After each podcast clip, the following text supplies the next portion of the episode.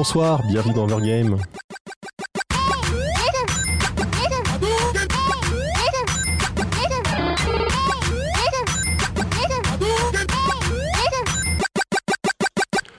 Bonsoir à toutes et à tous, vous êtes sur Cause Commune, on est diffusé sur 93.1 FM à Paris en Ile-de-France ou sur causecommune.fm euh, où vous trouverez également les différents liens pour euh, rejoindre le chat, vous discuter avec nous et réagir à l'émission, mais également les liens Facebook et Twitter de la radio ou des liens pour faire des dons à la radio pour nous soutenir. Euh, ce soir, donc comme tous les lundis soirs, c'est Overgame, on va parler de jeux vidéo de 21h à 22h30. Je suis avec mon équipe habituelle, Aurélie, bonsoir. Bonsoir Hervé. Lucas, bonsoir. Bonsoir Hervé. Et Léo qui... Bonsoir Hervé. Léo qui, est en retard, donc on va espérer qu'il nous rejoigne si son tra- tram euh, arrive, euh, pas, à l'heure du coup, mais bientôt. Ce soir, on va parler de jeux vidéo et de cinéma, puisqu'en fait ce sont deux médiums assez proches au final, hein, puisque bah, c'est à la fois deux médiums assez jeunes, on a dans les deux cas un écran qu'il faut regarder avec plein d'images, et au final la grosse différence entre un film et un jeu vidéo, qui est quand même assez énorme, mais qui est quand même quasiment la seule, c'est qu'on interagit avec les jeux vidéo, c'est bah, on joue, on peut, on a une manette ou un clavier et on s'amuse à changer des choses. Mais mine ce sont des choses assez proches qui sont, qui sont influencées mutuellement. Et on va essayer un peu de voir, bah, justement, qu'est-ce qu'il y a eu comme influence dans un sens, dans l'autre, et qu'est-ce qu'on peut en dire, et est-ce que ça a réussi ou pas, parce que j'imagine qu'on va quand même réussir à parler des plus beaux échecs qu'il y a pu avoir dans ce domaine. Et bah du coup, pour commencer, je, je, je sais plus, je crois que c'est Lucas qui commence Effectivement. sur les adaptations bah, dans différents sens, jeux vidéo, cinéma, cinéma, jeux vidéo, euh, les deux, puisque parfois ça boucle. Oui, effectivement, on va, en parler un peu plus tard. Euh, donc déjà, pour un peu poser ce dont on va parler euh, tout d'abord, dans les adaptations, ce qu'on appelle une adaptation sur Wikipédia, c'est le processus de modification d'un objet, d'un organisme vivant ou d'une organisation humaine afin de rester fonctionnel dans de nouvelles conditions. Ce que j'aime beaucoup à chaque fois qu'on cite Wiki- Wikipédia, c'est de moins comprendre ce dont on parle après avoir cité la définition. Alors ce que j'aime bien quand même, c'est qu'on cherche à rester fonctionnel dans de nouvelles conditions. Donc euh, c'est pas tout le temps le cas avec les adaptations, euh, surtout dans le, dans le cadre du jeu vidéo vers cinéma ou cinéma vers jeu vidéo. Euh, ça peut être euh, un peu moyen, on va, on va y revenir. Donc là on va surtout parler de transposition d'un média vers un autre, donc euh, une œuvre cinématographique vers le jeu vidéo ou l'inverse du jeu vidéo vers le cinéma. Alors, une question qu'on peut se poser dès le début et qui est assez basique, c'est pourquoi est-ce qu'on ferait une adaptation d'un jeu vers un cinéma, un- d'un jeu vers un cinéma, bien, Un d'un jeu film. vers un film ou d'un film vers un jeu. Pour l'argent Voilà, exactement. Alors, c'est pas la seule raison possible. Euh, ça peut être simplement parce qu'on a envie de faire un univers étendu euh, et qu'on a des grandes ambitions euh, pour, euh, pour notre projet. Bon, alors, derrière toute grande ambition, derrière un projet, dans le dans l'économie qu'on a, il y a une notion d'argent. Mais quelque part, il y a aussi l'envie de faire un truc un peu plus grand qui dépasse le média simple et de, Puis, de faire un truc un peu C'est vrai que chaque médium a un peu ses, ses caracté- ses caractéristiques, ses moyens d'exprimer une histoire, alors, peu importe, quand je dis histoire, ça peut être l'ambiance, ça peut être un personnage, etc. C'est vrai que c'est intéressant du coup de proposer un point de vue différent. Après, effectivement, il y a soit le, le côté on veut étendre, on veut proposer une autre histoire, même univers qui sont vraiment cohérents. Après, les, les adaptations, c'est peut-être aussi un moyen de proposer une autre version de la même histoire. Et genre, ça, c'est vrai que ce soit jeu vidéo, cinéma, mais aussi quand tu adaptes un livre, quand tu adaptes ce que tu veux, il y a toujours cette idée de proposer finalement une, une autre vision avec un autre créateur, des autres, d'autres moyens de montrer. Euh, et c'est vrai que justement, bah, typiquement, ça se voit beaucoup entre cinéma et euh, littérature, je trouve, où bah, c'est très différent comme médium, forcément. hein. on passe d'un truc écrit euh, très libre, du coup, sur ce qu'on raconte, mais pas très visuel, à des scènes beaucoup plus visuelles. Donc en général, tu changes la, comment dire, le focus, le, le point vraiment que tu veux exprimer, parce que bah, typiquement, moi, un de mes, films pré- enfin, un de mes bouquins préférés, un film que j'aime beaucoup, c'est Un Anneau, où tu passes beaucoup plus de côté euh, description, grande histoire et, et balade champêtre, à un côté beaucoup plus de bataille, parce que c'est vrai qu'à l'écran, ça rend mieux, et c'est vrai que les deux se défendent. C'est- c'est- ça adapte à chaque fois le, le médium à ce que tu veux raconter. C'est aussi un moyen de capitaliser sur des personnages et des, et des environnements qui sont déjà connus aussi. Oui, effectivement. Du coup, je vais d'abord me pencher sur le côté euh, le cinéma qui copie le jeu, donc les adaptations de jeux vidéo en film. Donc déjà, faut se- faut s'imaginer que c'est très asymétrique, c'est-à-dire que un film peut faire plein de jeux, tandis qu'un jeu fait en général un film ou quelques films si c'est une grosse franchise. Faut, faut dire, euh, spoiler alert, en général, c'est mauvais quand même les adaptations au cinéma de jeux vidéo. Oui, mais c'est aussi mauvais dans l'autre sens des fois. C'est vrai, mais je crois qu'il y a quand même plus de, de réussite dans l'autre sens. Il y a eu quelques réussites alors qu'il y en a quand même très très peu. euh, C'est aussi plus potable et sachant que le public, surtout au début de- le- du jeu vidéo, est un public assez jeune, c'est un public qui a vite oublié ou qui est vite Mm. renouvelé. C'est-à-dire qu'un pu- un public très jeune qui a envie de jouer au dernier Disney, bah, il, sera, il sera encore présent l'année suivante sur un autre Disney. Donc c'est un peu plus facile de le faire dans ce sens-là. Euh, pour donner deux trois chiffres sur cette euh, asymétrie, les six, euh, les six films Star Wars ont fait 120 jeux vidéo Star Wars et c'était en 2010. Donc entre-temps, il y en a eu quelques-uns de plus, de films comme de jeux d'ailleurs. Du coup, l'adaptation de jeu en film, c'est quelque part un échec quasi assuré. Euh, parce qu'il y a quand même des ingrédients pour faire une catastrophe assez, euh, assez simple. C'est que déjà les fans de jeux vidéo qui sont suffisamment fans pour aller jusqu'au cinéma pour voir un truc, euh, pour voir un film du jeu qu'ils aiment, c'est des fans qui sont forcément exigeants. Ils aiment dire relou. Voilà, si on veut. ils aiment suffisamment le matériau original pour vouloir explorer plus ou revoir la même chose avec une autre sauce. Et donc c'est un public qui sera forcément euh, déçu de ce qu'il va voir mm. d'avance. D'ailleurs, je pense que c'est un point, un point important à soulever, c'est que quand on fait une, adaptation, il y a souvent des attentes différentes. Il y a des gens qui pensent qu'une adaptation, ça doit être la même chose. C'est grosso modo, on prend euh, alors, le bouquin, le jeu, l'animé, on le met à l'écran et ça va faire pile la même chose, la même histoire, le même personnage. Euh, ce que je dirais, c'est que c'est une adaptation à la fois très fidèle et par contre très intéressante d'un point de vue, je sais pas, artistique, disons. Et il y a le point de vue en général plutôt de dire qu'une adaptation, ça doit reprendre euh, l'esprit. C'est-à-dire si c'est adapté, il faut quand même qu'il y ait un rapport, faut quand même qu'il y, ait quelque chose qui reste. Mais en soi, on a, le droit, et même presque on devrait changer des choses pour proposer une autre vision et pour proposer une autre version, parce que si c'est pour avoir la même chose, finalement, c'est pas très utile. Effectivement. L'autre partie du spectre qui, qui est une, une, erreur qui arrive euh, très vite, c'est que les, les gens qui notent les films, ce sont des cinéphiles et les cinéphiles, ils sont encore plus exigeants envers les films. Et du coup, le côté euh, fan service, euh, on a déjà une fanbase et on, est, on, euh, on a déjà une base de, d'aficionados de, auquel on est certain de pouvoir vendre notre film. Et ben, peu importe qu'on ait cette base d'aficionados, parce que de toute manière, les, les critiques de cinéma, ce sont des gens qui aiment le cinéma parce qu'ils estiment que c'est une, une, une, méthode d'expression qui a le mérite d'être artistique ou je ne sais quoi.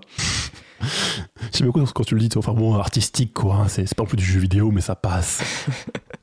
non, c'est pas forcément ce que je pense de ça, mais bon, de toute manière, en gros, c'est des gens qui, euh, qui attendent de l'œuvre qu'ils sont en train de regarder qu'elle soit euh, approfondie et du coup, un scénario un petit peu euh, bancal ou des effets spéciaux un peu basiques avec un budget de série B, euh, ça ne les satisfait hmm. pas du tout. Du coup, à côté de ces deux points qui sont quand même des deux gros très mauvais points, parce qu'en fait, si tu coupes en deux le public entre le public qui connaît ton jeu et le public qui connaît pas ton jeu, les deux moitiés ne vont pas aimer ton film, ça part assez mal.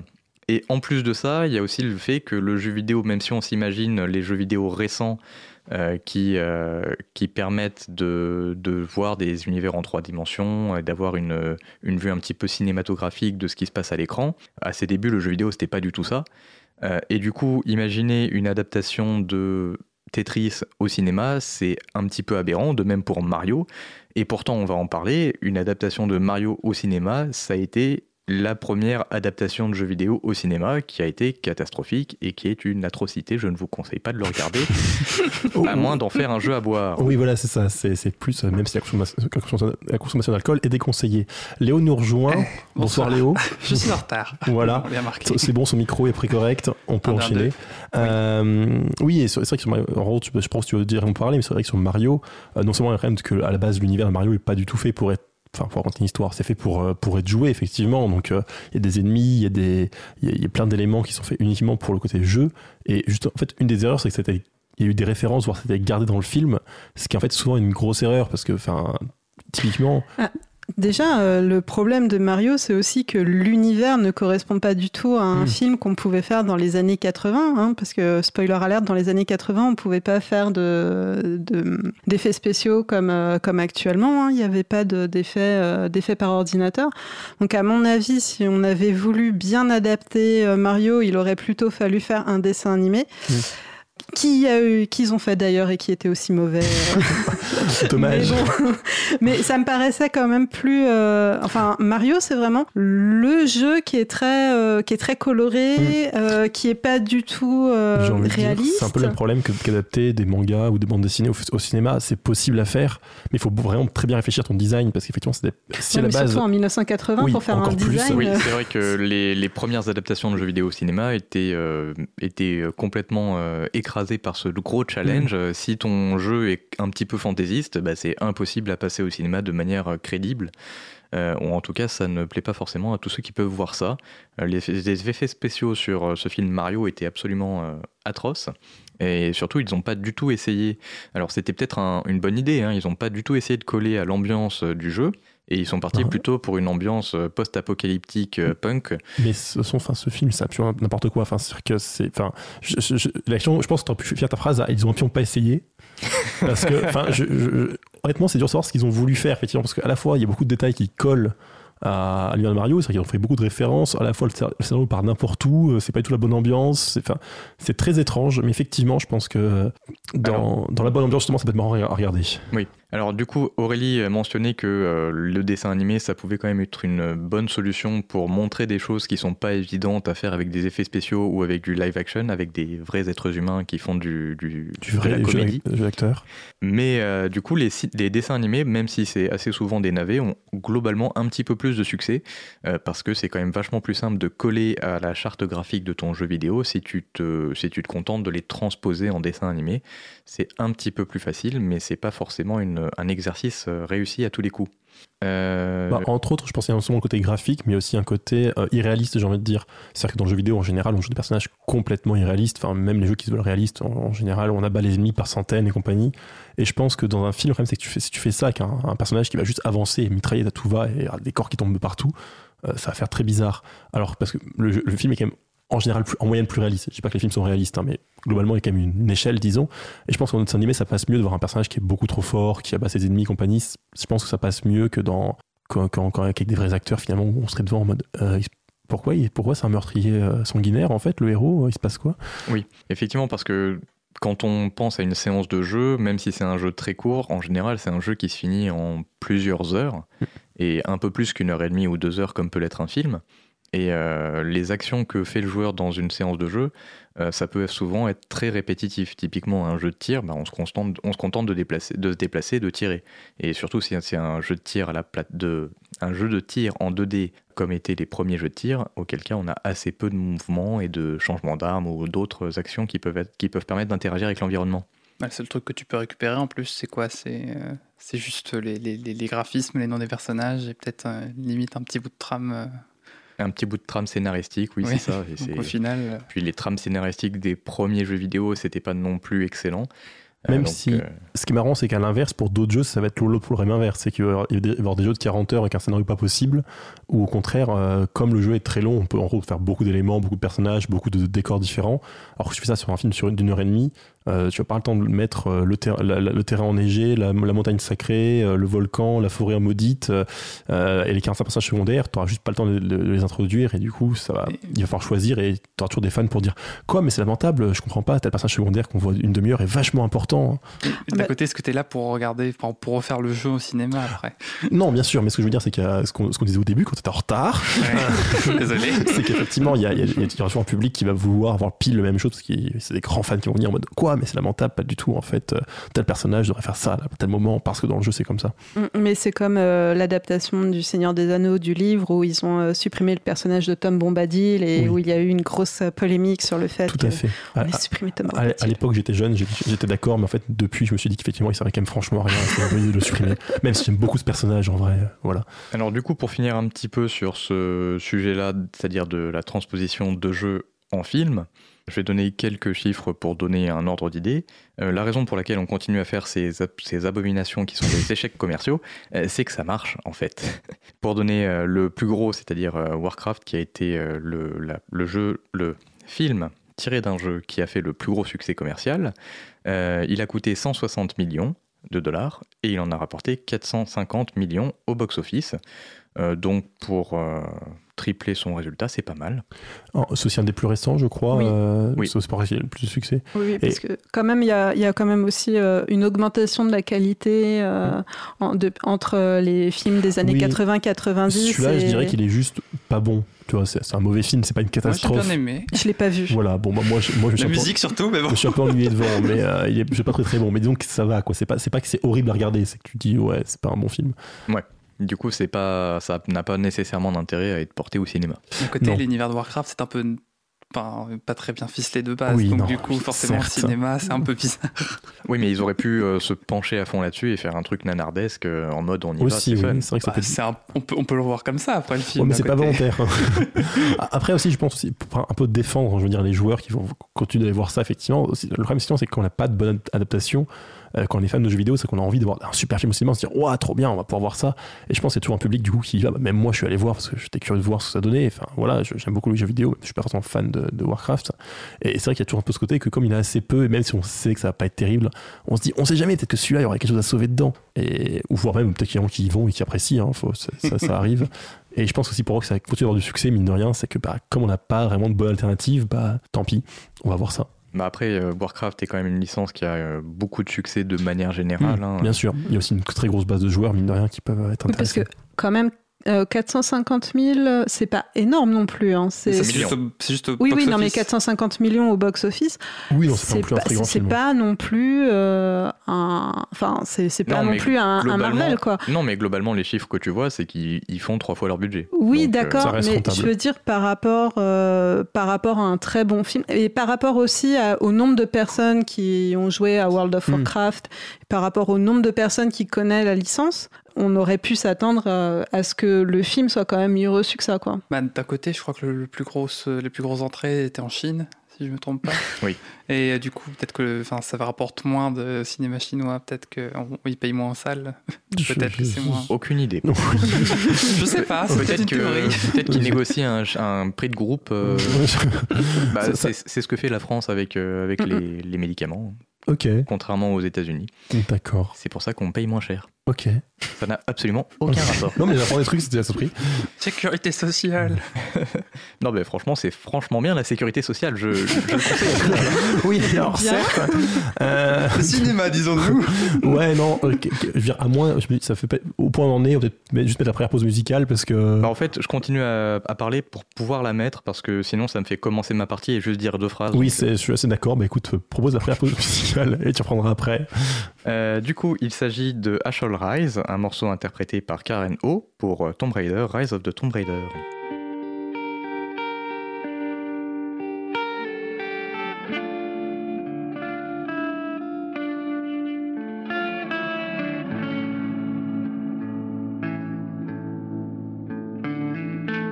Cause commune, cause-commune.fm. 93.1 As I walk through frozen sands, through the flames of burning lands, my feet are torn, they're torn to strands. I will not thirst. As I cross the raging sea, Waves are crashing over me. They drag me down, they drag me down. But I will not drown. They'll know my name.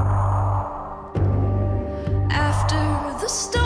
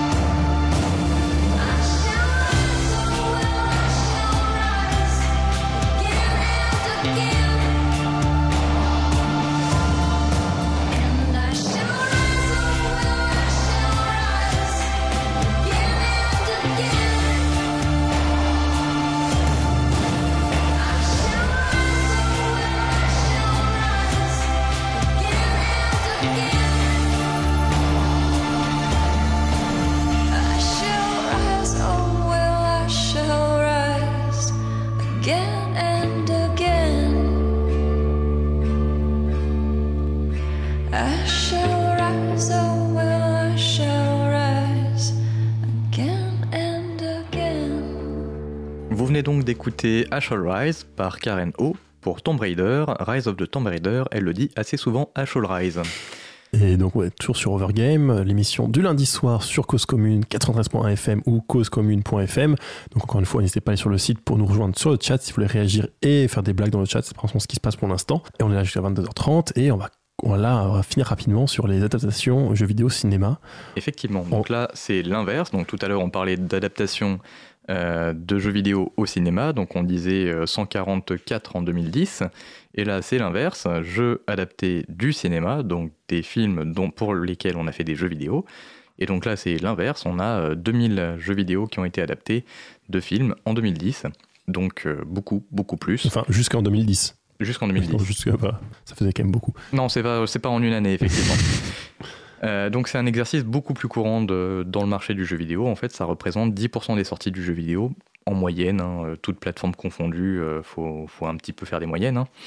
Euh, et c'est un exercice qui est potentiellement mieux, mieux maîtrisé maintenant parce que euh, on le fait depuis un certain temps. C'est-à-dire que le premier c'était en 1975. Il s'agissait d'une copie non autorisée, enfin d'une copie, d'une euh, bonne borne d'arcade qui avait profité du succès de Jaws pour faire un, un jeu basé là-dessus, en gros. Les dents de la mer. C'est ça. Ah oui, d'accord. Moi j'écris ça Joe, enfin Joe, avec le prénom. et Je ne savais pas du tout de quoi tu parlais. Merci Aurélie, toi tu suis. Je Euh, connais l'histoire surtout. Après, le marché du, du film adapté en jeu est beaucoup plus gros sur les consoles portables, peut-être parce qu'elles sont euh, plus adaptées vers un public euh, plus jeune et donc euh, plus à même à apprécier les jeux adaptés euh, du dernier blockbuster.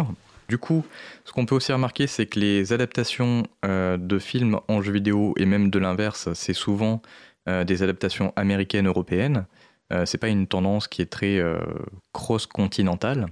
Sauf intercontinentale, euh, sauf quelques exceptions, notamment une exception assez cocasse, qui est le cas de Street Fighter. Donc Street Fighter est un jeu vidéo pour lequel on a fait un film, film duquel on a tiré un jeu vidéo. Et donc le jeu vidéo tiré du film, c'est pas du tout lié au jeu vidéo original, puisqu'au final, les personnages qu'on contrôle dans le jeu vidéo tiré du film, ce sont les acteurs du film. Voilà, c'était une anecdote. En plus, dans Street Fighter, je crois qu'il y a aussi des, films, euh, plus ou moins des contrefaçons adaptés aussi, parce qu'il y a des films qui ne sont pas officiellement Street Fighter, il me semble, mais qui ont les personnages de Street Fighter. Oui, effectivement, après, c'est c'est assez courant, enfin courant, Euh, ça arrive assez souvent quand tu as une licence assez connue, d'avoir euh, quelqu'un qui essaie de te faire une copie euh, dans un pays voisin qui n'a pas besoin de payer les droits. Hmm. Et qui surtout ne craint pas le, le marteau de la justice. Surtout que tu déposes. Enfin, c'est- c'était pas, je pense, une truc courant de déposer tous les personnages, trucs comme ça, pour éviter les copies, non?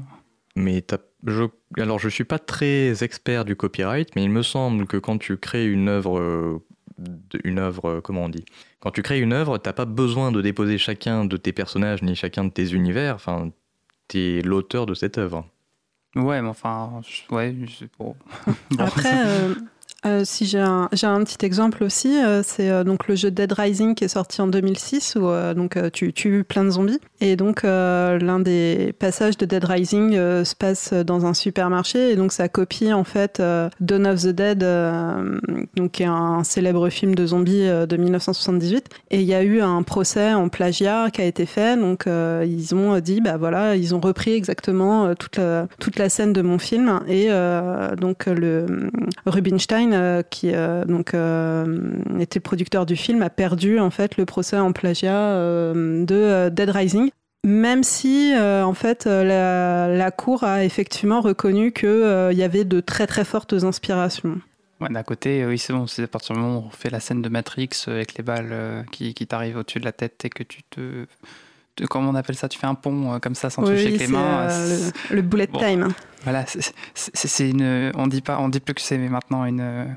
Comment dire, un plagiat, on dit que c'est une inspiration, un, un hommage. ça. Ah, après, en, en vrai, c'est presque le problème, c'est que quand tu reprends un personnage, c'est évident, bon voilà, alors, si tu changes un peu le nom, ça passe, c'est vraiment le même design et compagnie de personnage, ça va se voir que c'est une adaptation. Après, euh, il y a des points où c'est compliqué de savoir à quel point effectivement c'est un plagiat, c'est une référence. Est-ce que, à, à- à quel moment un, un film ou un jeu vidéo devient assez culte pour dire non, mais là, c'est plus une enfin, c'est oui c'est une référence mais en soi tout le monde connaît et donc c'est en particulier le bullet time dans, en, dans Matrix. dans Matrix, c'est- au, au début c'était un plagiat, puis maintenant, enfin, c'est même plus une référence à Matrix, c'est un truc qui existe dans la culture et qui flotte hors du film. Je sais pas comment dire ça. Et puis c'est c'est la différence entre plagiat et hommage aussi. oui, même quand, si c'est assez euh, subtil. Oui, après c'est dur à argumenter en cours euh, une fois que tu es attaqué par la justice. C'est ça. Faut avoir un bon Euh, avocat. Du coup, comme on commence à être à court de temps, je vais faire une petite conclusion très rapide. Globalement, les jeux adaptés du cinéma, donc les jeux qui sont euh, tirés de films, euh, sont un petit peu plus euh, réussis que les films tirés de jeux. Euh, Il y a notamment euh, les Lego qui sont réputés pour être des jeux qui reprennent assez bien la suite de l'histoire et qui ont euh, des gameplays assez intéressants et variés. Il y a aussi des films, des jeux qui sont des catastrophes, notamment E.T. sur Atari 2600, qui est réputé pour avoir été la goutte d'eau qui a fait déborder le vase euh, et qui a amené le jeu vidéo à son crash en 1982. On a d'ailleurs fait une merveilleuse émission dessus, donc euh, vous pouvez la voir en podcast si vous voulez la réécouter. Placement produit. Pour notre produit. Oui, je pense que ça compte quand un produit, quand c'est le nom produit en fait. Vous écoutez une émission de radio, continuez de l'écouter. Du coup, va dire, on t'a interrompu de manière honteuse, t'avais fini. Non, je pense qu'on peut s'arrêter là. ouais. Du coup, je propose de lancer le, le jingle, l'actu de la semaine. Et une actu assez courte, nous avons déjà parlé de Gris. C'est un jeu de plateforme indépendant qui se repose sur ses magnifiques visuels et une musique splendide pour faire rêver le joueur. Le genre de jeu que j'adore et en sens et que beaucoup de gens commenteront d'un boirf, je vois pas l'intérêt. Bref, la musique du jeu a été composée par Berliniste, un groupe de musique pop barcelonais, et ils viennent d'annoncer qu'ils se produiront au Sonar en juillet de cette année 2019. J'espère qu'on prononce bien comme ça, il y a un accent sur Sonar, je ne sais pas comment ça se prononce. Peu d'informations plus précises, mais leur show devrait se constituer de la musique et d'images du jeu. Si les concerts de musique de jeux vidéo ne sont pas une nouveauté, il me semble que c'est plus rare d'avoir un- le groupe compositeur lui-même qui les propose. En général, ce sont plus des reprises de grands classiques proposées par un orchestre. Ici, c'est, d'après Wikipédia, un des plus gros festivals de musique électronique en Europe et dans le monde qui accueille les créateurs d'une musique prévue pour euh, un jeu vidéo. Bref, je n'y connais rien, mais ça semble être ne pas être anecdotique, comme événement. Si ces musiques méritent tout à fait leur place sur une scène, je serais curieux de voir le spectacle proposé. Quelle sera la mise en scène? Est-ce que ce sera un concert classique ou est-ce que les créateurs pourront proposer autre chose avec la même musique mais sans le support vidéoludique? Réponse en juillet. Si vous allez, n'hésitez pas à nous faire un rapport. Voilà, et oula, Léo s'en- s'enfuit pour essayer de fermer la porte pour voir si ça va aider parce qu'on a un léger écho, je crois. Et on passe à la partie suivante. Cette fois-ci, euh, donc pas non pas adaptation littérale. On, on vraiment du côté, on prend un jeu, on prend un film, on l'adapte littéralement avec le même titre, mais plutôt de manière générale, euh, en quoi le jeu vidéo a pu inspirer le cinéma et donc des films plus subtils euh, qu'une simple adaptation? Oui, alors donc je voulais subtil, parler, euh, donc je voulais parler de l'influence du jeu vidéo dans le cinéma. Alors à savoir autant l'influence du cinéma dans le jeu vidéo est extrêmement documentée, Mm. autant il est très difficile de trouver euh, des, des infos sur l'inverse, c'est-à-dire que euh, en fait le, le jeu vidéo n'étant pas considéré comme un art noble, euh, il y a très peu de papiers de recherche en fait qui étudient comment il est transposé au cinéma. Alors du coup, j'ai fait mes propres, euh, mes propres recherches euh, et j'ai fait mes propres conclusions. Voilà, donc vous me direz si c'est euh, pertinent ou pas. Mais en fait, les influences du jeu vidéo dans le cinéma sont assez limitées. D'abord, ne serait-ce qu'au niveau du positionnement de la caméra. Alors, euh, quand vous avez un jeu vidéo, si vous voulez le transposer euh, exactement un jeu vidéo euh, au cinéma, déjà, vous devez utiliser un plan séquence. Parce qu'en fait, euh, votre jeu vidéo, normalement, généralement, ça ne coupe pas. Vous avez très peu de changements d'angle de vue de la caméra, sauf quand il faut euh, changer, euh, changer de pièce, par exemple, ou quand il y a un, un, charge, un temps de chargement. Mais euh, généralement, en fait, euh, un jeu vidéo, c'est toujours en plan séquence. Et le plan séquence, c'est quelque chose de très difficile à avoir euh, au cinéma. Et On pourrait voir par exemple l'introduction du dernier euh, James Bond qui se passait euh, à Mexico et il y a une y a un magnifique plan séquence au début en fait où il y a la, la fête la fête des morts à Mexico et vous voyez en fait James Bond qui se balade et qui monte sur sur le toit, qui suit quelqu'un en plan séquence, etc. il y a Birdman aussi qui est en- quasiment entièrement en plan séquence, mais ils ont Mm, mm. un peu triché au milieu. Et euh, donc ça c'est quand même euh, donc déjà c'est un- un des points qui est assez Au, rare. au et... passage, d'ailleurs, ça, ça- j'y pense plutôt le côté adaptation. C'est aussi un des problèmes de- d'adapter le jeu vidéo en cinéma ou l'inverse, c'est qu'effectivement, euh, on a une temporalité très différente. Dans un jeu vidéo, en général, il n'y a au- aucune coupure ou presque. Parfois, au début, il y a, ok, on te fait, on- le héros se fait, se fait blesser, et trois plus tard, il revient en mode, ah, je vais me venger. Mais c'est vrai que du coup, tout le jeu se passe d'un bloc. Et c'est vrai que par rapport au cinéma, où on passe de personnage en personnage, on a différents points de vue, on a parfois des, des- des ellipses, etc., ça crée une temporalité très différente et une narration très différente qui est du coup difficile à adapté d'un ou ça. Et euh, il y a aussi euh, le placement des caméras. Euh, parce que par exemple, euh, quand vous regardez un film, les caméras sont rarement à hauteur d'homme. Enfin, elles filment rarement votre personnage en pied en fait. Elles filment souvent euh, soit en plan poitrine, soit en plan américain, c'est-à-dire au niveau au niveau des genoux. Et alors qu'en fait, dans les jeux vidéo, bah, généralement vous voyez le personnage en entier avec les pieds, etc. Et dans les films, vous avez souvent c'est soit de la plongée, soit de la contre-plongée. Alors que dans les jeux vidéo, bah, quand vous avez les jeux vidéo en 2D, bah, forcément, euh, vous êtes à- au niveau du personnage. Et quand vous, avez euh, des jeux vidéo euh, où vous jouez par exemple à la troisième personne, la caméra est derrière le personnage en fait, et le personnage est toujours, votre personnage est toujours au milieu, euh, au milieu du. Ce qui serait horripilant au cinéma, je pense, en fait. C'est ça. Et donc en fait, c'est là où je voulais en venir, c'est euh, il y a quelques passages donc euh, qui s'inspirent clairement des jeux vidéo. Par exemple, dans le film qui est adapté de Doom, donc qui est sorti en 2005, euh, vous avez donc il y a le film qui est tourné normalement et vous avez une séquence de une séquence qui est tournée intégralement à la première personne et en fait euh, vous voyez tout de suite la, la différence entre la partie euh, cinéma et la partie imitation du jeu vidéo en fait. Pour aller plus loin, il y a aussi un film qui est sorti en 2015 donc qui s'appelle Hardcore Henry qui lui est sorti euh, intégralement en fait euh, à la première personne. Donc c'est un film d'action qui est vu totalement à la première personne, qui est euh, filmé à la caméra GoPro en fait. Et donc ce, film a eu d'extrêmement mauvaises critiques. Alors bon déjà je pense que ça doit être un peu, on doit avoir un peu le mal de mer en le voyant. Moi je l'ai pas vu hein, donc voilà. Et en plus donc les critiques qui reviennent le plus souvent c'est que bah du coup il y a pas de scénario parce qu'en fait le personnage Enfin, vous voyez pas le personnage principal, donc vous n'arrivez pas à vous créer un lien émotionnel avec lui. Et puis, bah, du coup, il a très peu d'interaction avec les autres personnages, etc. Et donc, du coup, euh, de facto, le scénario, euh, le scénario n'est pas développé et c'est un peu dommage pour un film. Au, au passage, ça, c'est le fait de pas pouvoir se voir, c'est par contre une genre dans, dans les jeux de- en, première- en première personne. Donc, soit il y a soit un, un peu de triche au début pour te montrer, soit même souvent des, des jeux avec les miroirs pour te découvrir au milieu du jeu, parfois quand c'est bien utilisé dans, dans des jeux pour te dire Ah, mais en fait, je ressemble à ça. Parce qu'en fait, dans les jeux à la première personne, vous pouvez diriger la caméra et du coup, vous pouvez avoir un angle de vision plus Mm. large. Alors qu'en fait, euh, quand vous regardez un film, bah, vous êtes limité par le champ de vision que vous montre la caméra et vous pouvez pas tourner. Et du coup, ça, en fait, ça, ça fait un effet beaucoup plus stressant en film, les, les vues à la première Bah, De personne. manière générale, c'est déjà sur un jeu vidéo, c'est beaucoup moins euh, gerbant, comme tu dis, Mm. euh, de jouer soi-même que de regarder quelqu'un jouer. Regarder quelqu'un jouer, sont beaucoup plus, on est beaucoup plus mal à l'aise parce qu'en fait, on regarde quelque chose à gauche, en fait, le type regarde à droite et du coup, on se dit mais non, je voulais voir ce qu'il y avait là. Et euh, voilà. Bah, au passage, Ours Prolix, nous, on avait cité le, le film avant que t'en parles et dit que lui, ça va. Euh, il avait pas gerbé, pas gerbé pendant le film. Donc voilà, c'est voilà. Et euh, du coup, euh, le dernier le dernier exemple que je voulais euh, donner pour cette partie-là, c'est donc le film de Phoenix Wright Ace Attorney, donc qui est sorti en 2012, euh, réalisé par Takahashi Miike. Et en fait, donc c'est pareil, vous avez donc il y a le film normal, et après vous avez des plans qui sont cadrés exactement comme dans le jeu vidéo, c'est-à-dire c'est des plans qui sont au-dessus de la taille, mais qui sont en dessous de la poitrine et qui sont pas du tout des plans que vous avez l'habitude De voir au cinéma. Et euh, j'ai revu euh, donc j'ai revu le film ce week-end parce que j'ai des week-ends très chargés.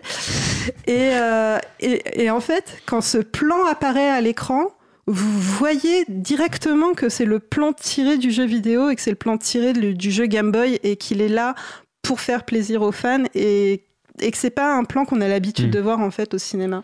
Et voilà. Ce qui est d'ailleurs dommage parce que autant d'un côté c'est intéressant de- d'essayer de faire des nouvelles choses et d'essayer de voir ce qui peut marcher ou pas, mais c'est vrai que dans un film, et je crois que j'ai vu la même critique sur les, sur le- les plans en première personne finalement, c'est que bah, si, ça- si tu te dis juste ah tiens c'est comme le jeu vidéo, t'es plus dans le film du coup. C'est et ça. ça. te sort complètement du film et du coup tu te dis plus ah je regarde un film, tu te dis ah je regarde un film qui imite un jeu vidéo, c'est quand même moins intéressant. Et donc, euh, du coup, euh, ce qu'on trouve beaucoup plus euh, comme influence vers les jeux vidéo, c'est des influences visuelles. Donc là, pour le coup, les, donc les grands classiques, hein, vous avez Matrix qui est sorti en 99, et notamment pour le coup, le plan où Neo, après qu'on lui ait euh, intégré l'ensemble des connaissances, doit se battre en un contre un contre, euh, comment il s'appelle, euh, son Morpheus. mentor, contre Morpheus, voilà. Et donc là, vous avez ce plan où ils sont dans, dans le dojo, où ils sont face à face avec euh, Morpheus qui lui fait command, command. Et donc ça, c'est typique des jeux vidéo, en Ouais, fait. la provocation. la, la provocation au début, au début du jeu. Et après, vous avez un plan qui passe exactement en 2D et enfin en 2D, où vous avez le plan en fait de profil avant que les, les protagonistes ne commencent à, à se taper dessus. Et là, pour le coup, euh, c'est euh, les plans qui sont euh, de type jeu vidéo sont tout à fait intégrés dans l'ensemble de la scène et ils sont pas là juste en exposition pour Mm. dire, hé, regardez, regardez, jeu ça c'est le plan du jeu vidéo mais c'est vraiment tourné, c'est vraiment intégré à l'ensemble du plan séquence et du coup c'est extrêmement fluide. Et pour le coup, Matrix c'est l'une des meilleures, enfin c'est- l'une des influences visuelles du jeu vidéo qu'on a le plus. Avec après euh, Speed Racer qui est sorti en 2008, euh, bah, des sœurs Wachowski également. Mais en- entre autres, je pense que l'intérêt de, enfin, Matrix, à ça, l'avantage, c'est que justement, c'est pas une, une adaptation. C'est-à-dire qu'il n'y a pas ce côté de. On veut, on veut faire la référence en mode Ah, gros clin d'œil. Là, non, c'est juste en mode Bah oui, c'est un univers virtuel. Euh, spoiler, désolé. Euh, et du coup, effectivement, c'est logique de s'inspirer de ce qu'on a comme simulation actuelle. Quand, quand les jeux vidéo, finalement, c'est un peu ça. Mais le but n'est pas non plus de faire un gros clin d'œil, c'est juste de dire Ok, on prend des références, on, on- on peut. Du coup, l'ambiance rappellera ça et ça, ça aidera à forger l'ambiance euh, qu'on veut. Mais c'est pas, c'est pas, c'est pas une référence assénée à coup de marteau, c'est juste un, un truc pour, euh, pour profiter de la culture générale sur, sur le sujet finalement. C'est ça. Et du coup, euh, donc ils ont ré- réitéré donc en 2008 avec Speed Racer, qui est euh, l'adaptation d'un dessin animé japonais. Euh, pff, un peu une sorte de. Est-ce qu'il y a C'est des un courses de course. rapides? Oui, c'est ça. Ah ouais. C'est- un, c'est un, c'est un dessin animé ou euh, un peu un genre de Satanas et Diabolo en fait, euh, mais avec des grosses voitures et sur des, sur des circuits, voilà. Et euh, du coup, dans Speed Racer, euh, il y, a une- il y a une course notamment qui ressemble beaucoup à F-Zero qui est un jeu de course euh, sur euh. Super Nintendo, GameCube. euh, Avec des vaisseaux spatiaux oui, avec des vaisseaux spatiaux, ouais. Et là, du coup, en Speed Racer aussi, c'est des vaisseaux spatiaux? Euh, non, dans Speed Racer, elles ont des, elles ont des roues, mais le, le, le circuit avec un circuit transparent, euh, le, le circuit, c'est pas des circuits plats en fait, c'est euh, des circuits avec des, des boucles, des, des loopings, enfin c'est des trucs un peu, un peu Un délirants en fait. Oui aussi, ouais, pareil. Mais les couleurs, en fait, les... j'ai pensé à F0 parce que les, les, les couleurs ressemblent plus aux couleurs de F0 qui sont plus dans les tons rose, bleu que Wipeout qui est plus euh, Wipeout c'est plus dans les tons gris. Là, c'est plus c'est plus c'est plus réaliste Wipeout. Et voilà. Et donc du coup euh, ça c'était euh, les influences euh, visuelles des sœurs Wachowski et il faut que je lance Oui, ma si- si- si tu peux couper ta partie là et Oui, je peux musique, couper ma parfait. partie là. Tu pourras reprendre après. Alors du coup, en musique, j'ai choisi euh, la musique euh, Mighty Wing de Cheap Trick. Donc c'est une musique de Top Gun et vous avez toute la musique pour savoir pourquoi je l'ai choisie ici.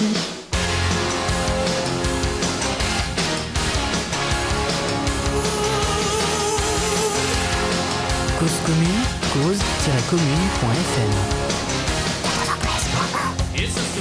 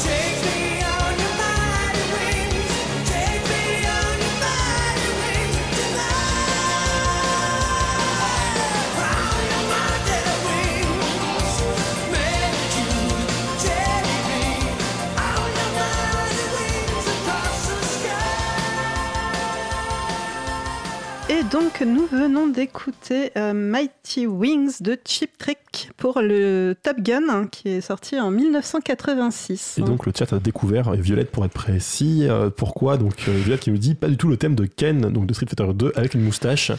Et enfin c'est plutôt l'inverse d'ailleurs, mais... euh, Et donc du coup pour vérifier on va mettre le thème de Ken du coup.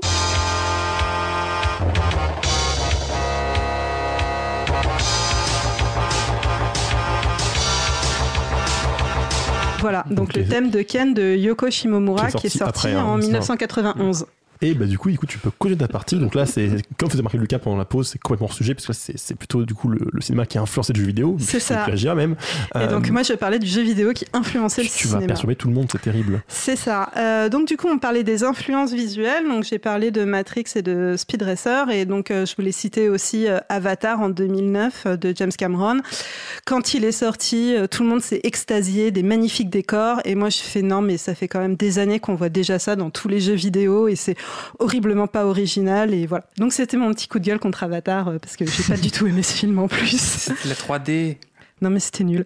Les lunettes 3D, c'est pour ça que tout le monde était content. Voilà. Et donc après, je voulais parler de tous ces films qui euh, parlent de jeux vidéo. Euh, donc le premier, le plus connu, euh, l'ancêtre, euh, c'est Tron, hein, qui est sorti en 1982 et donc qui parle d'un euh, développeur de jeux vidéo qui rentre à l'intérieur du programme pour se battre contre une méchante entreprise capitaliste. La grille. C'est ça, C'est la le nom de la boîte. Ah, Non, la- c'est le nom du programme. voilà, c'est la Encom, le nom de la le nom de la boîte. Et en fait, donc Tron a été révolutionnaire à l'époque pour la qualité de ses effets spéciaux qui sont assez bizarres maintenant. C'est très fluo, très flashy. Euh, je l'avais revu, je l'avais revu il n'y a pas trop longtemps et franchement ça passe. Enfin, Bah, oui, non, mais c'est- ça, ça rend encore bien. Je dirais que c'est l'intérêt aussi de ce genre de, de, spéciaux qui sont pas en mode point de technologie, mais plutôt quand il y a vraiment un style déjà à l'époque. C'est que maintenant, oui, ça va bien, bien sûr dater, mais on- il y a toujours ce style où bon, il y a un autre truc qu'on peut être devant en mode ah, ça fait bizarre, mais ça rend quand même bien. Voilà. Et alors, par contre, euh, ça n'a pas du tout un style jeu vidéo, mais ça a un style qui est très pompé sur les BD de Moebius, en fait. Voilà. Parce que c'est Moebius qui a fait le, le design de Tron. Oui, Voilà. donc en fait, c'est pompé, c'est la version qu'il a faite. C'est, plagié lui-même, c'est ça. non, mais, ça. non, mais quand, quand tu prends des, des images en arrêt sur image, tu as l'impression de voir des cases de BD, en fait, Oui. plus, que des, plus qu'un jeu vidéo. Mais bon, pour euh, aller sur des jeux, des, jeux pouf, des films qui sont plus récents, euh, donc les trois films euh, sortis récemment, les plus connus, euh, qui, euh, qui s'inspirent allègrement du jeu vidéo, vous avez Scott Pilgrim versus The World, qui est sorti en 2010, Les Mondes de Ralph, donc euh, le film de Disney qui est sorti en 2012, et sa suite qui vient de sortir euh, bah, là très récemment, euh, il y a quelques semaines, que je n'ai pas vu, et Ready Player One, qui est sorti en 2018. Alors euh, Scott Pilgrim est un peu différent parce que euh, dans Scott Pilgrim, le jeu vidéo n'est pas un ressort scénaristique, mais par contre, euh, Entre le... aucune référence directe. Euh, Alors- bah, il y a beaucoup de références. Il En fait, a- a- a pas de- n'y a pas de jeux vidéo cités, il n'y a, pas- ça. il y a pas de personnage qui apparaît, etc. Alors que dans les mondes de Ralph ou, euh, ou dans Ready Player One, il y a des personnages qui apparaissent, c'est des références vraiment directes en mode oui, c'est tel, tel personnage de tel jeu qui apparaît. Dans Scott Pilgrim, il y a plein de références à des mécaniques, à des, des- des choses classiques, mais il me semble pas. Après, je l'ai pas vu, c'est voilà. Il y, a, il y a certains plagiats, enfin plagiats, euh, hommages, euh, qui sont quand même très grillés.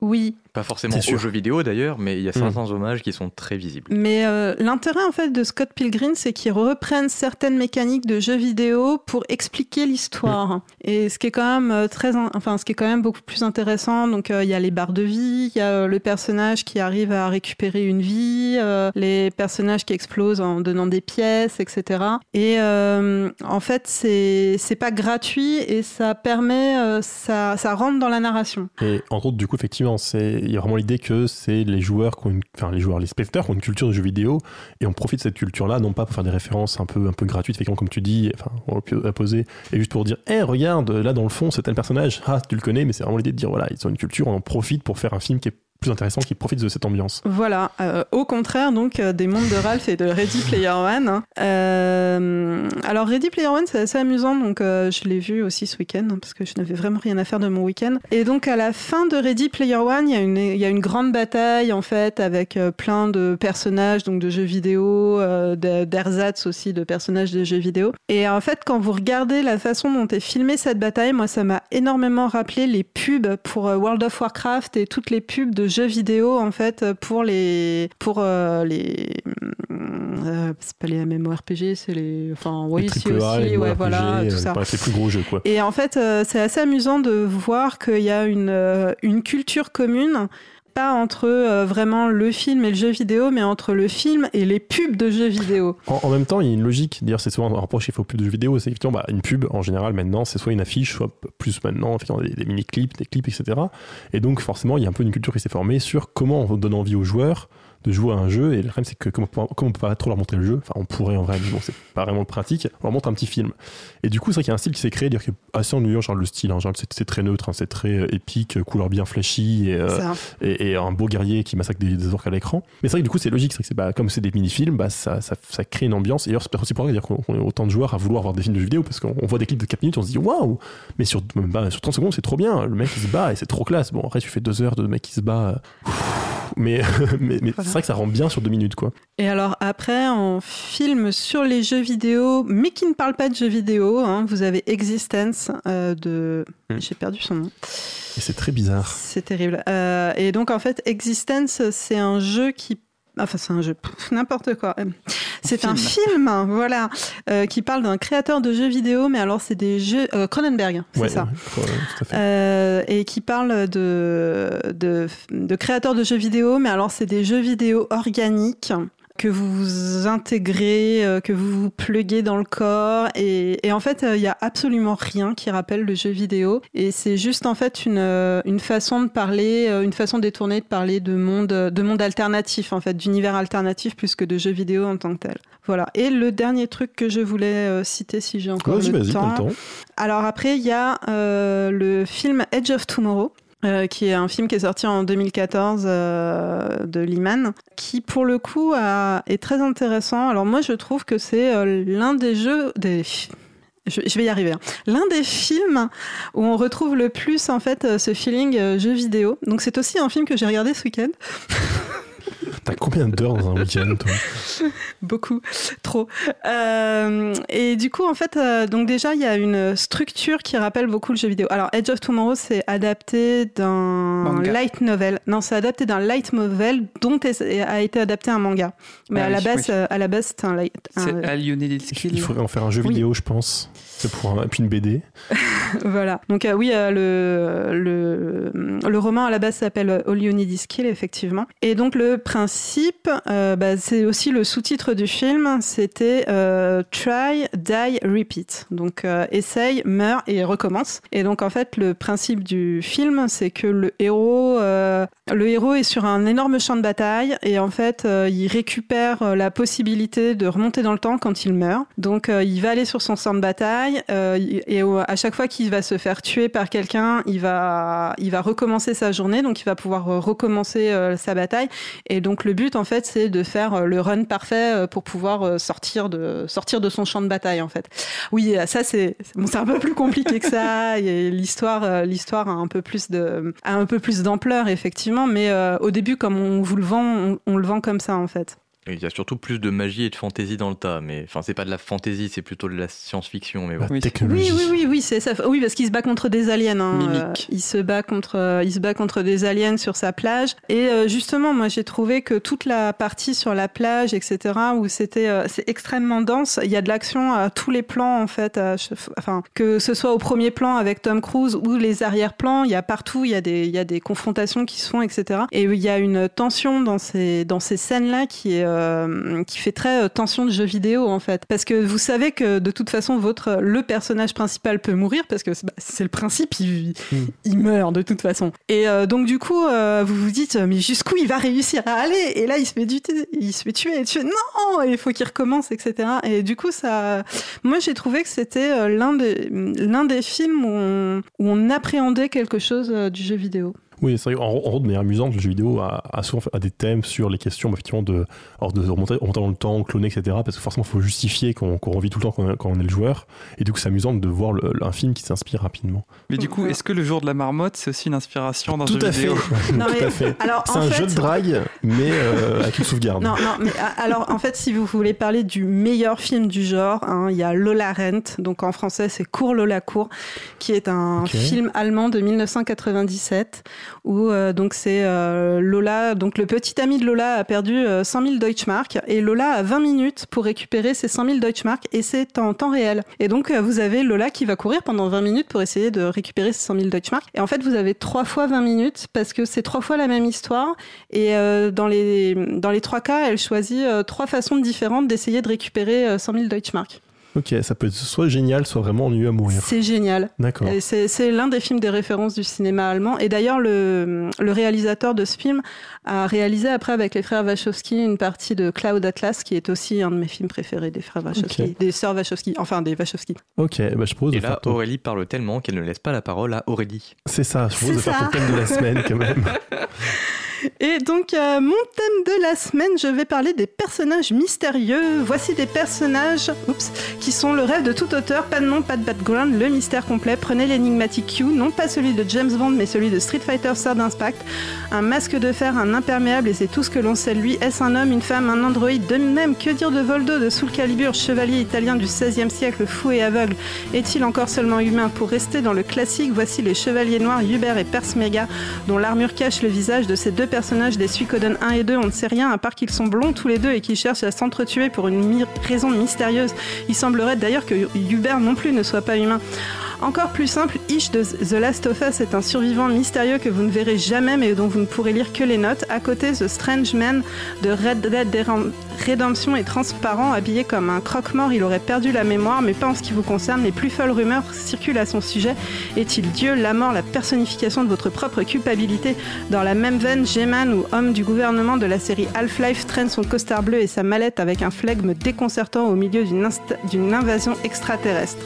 Mais dans la catégorie flippant, la palme revient au vendeur de masques de Zelda Majora's Mask avec un sourire figé et une façon de péter un câble soudainement. Et vous, arriverez-vous à percer le mystère de ces personnages? Et bah, je vais rapidement commencer ma partie, même si euh, avec le retard qu'on a, je vais pas pouvoir faire grand chose sur avant la pause musicale. Et donc ma partie, ça va être le cinéma comme inspiration des jeux vidéo. Et effectivement, c'est plus simple parce que le jeu vidéo, euh, le cinéma est un est considéré comme vraiment un médium et un art à part entière. Et du coup, en général. D'abord, son influence est plus visible, je pense, parce que bah, surtout, ça il était arrivait là avant. avant. Ça, ça arrivait avant. Et donc, comme je disais aussi au tout début de, de cette émission, euh, bah, le cinéma et le jeu vidéo, c'est assez proche en soi. Dire, le but est évidemment de produire une image sur un écran. Donc, euh, bah, quand on crée un jeu vidéo, naturellement, on va un peu regarder ce qui se fait avant en se disant, bon, bah, qu'est-ce qu'on peut essayer de faire? La première influence, du coup, ça va être des influences tout bêtement d'archétypes, de style. Euh, Il y a beaucoup de jeux qui, finalement, reprennent une ambiance. Au, cinéma, vous avez des films sur des westerns, on a des, films, on a des jeux vidéo de western, vous avez des films de space opéra, etc. On, va revoir des jeux qui reprennent ça. Et du coup, ça va être beaucoup de jeux qui vont pas forcément reprendre un élément particulier, même pas forcément de, même pas forcément, comment dire, de plan, de, de scène exactement, mais plus de personnages, d'ambiance. C'est-à-dire qu'on va être au Far West, on va jouer à son cowboy, et on va probablement avoir des éléments typiques de, euh, on va marcher sur un train, faire un duel, euh, et euh, peut-être déterrer un, un, un magot, un mollet, avoir un pendu qui traîne. Mais c'est vrai qu'en général, ça va être une influence beaucoup plus dans encore une fois, un peu la culture générale, ce que les, joueurs connaissent comme film et comme grand archétype, et du coup, qu'est-ce qu'ils vont attendre et qu'est-ce qu'ils vont pouvoir vouloir? Parce qu'il y a aussi un intérêt euh, financier, mine de rien, l'intérêt de se dire, bah, finalement, c'est quelque chose que les gens ont vu, qu'ils ont apprécié. On rêve très souvent quand on voit un film de se dire, ah, mais qu'est-ce que je ferais à sa- place, ou je vois bien pouvoir euh, faire ça, finalement, l'imaginer. Le jeu vidéo peut être une solution, même si parfois, bien sûr, le jeu vidéo peut être aussi assez, assez décevant. hein. C'est plus ou moins facile de, reproduire euh, des, batailles épiques avec des milliers de vaisseaux dans l'espace avec une galaxie complète. Mais du coup, ça, c'est la, première influence, un peu, un peu générale, disons, et euh, d'assez loin. Après, on va avoir bien sûr des des, influences beaucoup plus directes, euh, même dans, dans ces mêmes archétypes. hein. C'est-à-dire que, euh, d'abord, bien sûr, dans les adaptations, c'est-à-dire qu'on va avoir des adaptations directes, comme on a pu en parler, alors, je sais pas, genre de Spider-Man récemment qui est sorti, mais aussi, euh, comme tu disais, il y a des adaptations de Star Wars qui vont pas adapter un film en particulier et dire voilà, tu joues tel personnage, mais plus, bah, c'est l'univers de Star Wars. Euh, ça peut être un univers étendu, ça peut être, tu peux jouer juste un lambda, un pilote lambda dans, dans un coin, ou jouer vraiment un héros, ça dépend des fois. Mais on va du coup garder ce côté vraiment inspiration de l'univers. Ou à l'inverse, effectivement, des personnages qui, euh, même s'ils ne sont pas forcément adaptés directement de tel film, on va reconnaître effectivement un, type de personnage. Encore une fois, les westerns sont un très bon exemple. On a plein de jeux de western. Et euh, bah, typiquement, il y a eu Red Dead Redemption euh, 2 qui est sorti récemment. Il n'est pas adapté d'un euh, d'un film, ou alors j'ai vraiment raté quelque chose. Mais en soi, on reconnaît euh, le personnage typique de tous les westerns spaghetti qu'on a pu voir euh, dans notre enfance. Après, dans le même genre, il y a euh, les adaptations de films de zombies et les Oui. adaptations de films noirs aussi. Il y a eu une période Mm. où il y avait beaucoup de, jeux de films noirs. dans, dans les exemples marrants parce que pas forcément très réussis, il y a des slashers qui ont été adaptés aussi. Euh, donc euh, un de ces films où tu as un grand méchant qui massacre euh, une bande d'adolescents qui se retrouvent isolés dans une maison. Mais en général, c'est vrai que ça a été un peu plus dur à adapter parce que même s'il y a une ambiance vraiment intéressante et qu'il y a des jeux d'horreur très réussis, euh, bah, le problème dans un jeu vidéo, c'est que bah, quand tu meurs, tu reviens avant en général. Et du coup, bah, contre un tueur inarrêtable, le fait de savoir que tu as une sauvegarde, ça gâche un peu tout. Il y a des Il jeux- faudrait qu'il il y en a qui t'efface marchent très bien. il y en a qui marchent, mais ça, Notamment, euh, je pense à Five Nights at Fred- at Freddy, qui est un jeu d'horreur où en fait on est euh, gardien dans un, dans un restaurant. Pizzeria. Et Dans une pizzeria avec Ouais. des animatronics, euh, donc des, gros, des grosses peluches euh, animées avec euh, des moteurs derrière. Et il se trouve qu'elles ont l'air de bouger la nuit. Et c'est assez flippant pour peu qu'on se prenne au jeu. Mais du coup, c'est pas tout à fait un slasher. C'est plus un jeu d'horreur en général, il me semble. Je sais plus. Après, j'ai pas Bah, joué il y, précisément. il y a quand même un. enfin, c'est vrai que c'est pas forcément un, jeu- un slasher, mais c'est quand même un, un type de film Hmm. qui est assez courant. C'est sûr. Ça, après, c'est évident. Et comme je disais, ça va être assez court pour après on va raccrocher partie dans la partie suivante, ne vous inquiétez pas. Donc euh, comme musique, euh, moi j'ai choisi donc Black Sheep qui vient du film Scott Pilgrim vs The World. Donc on en a parlé tout à l'heure. Donc euh, originalement c'est Metric qui l'a fait. Là les, les voix sont faites par Brie Larson.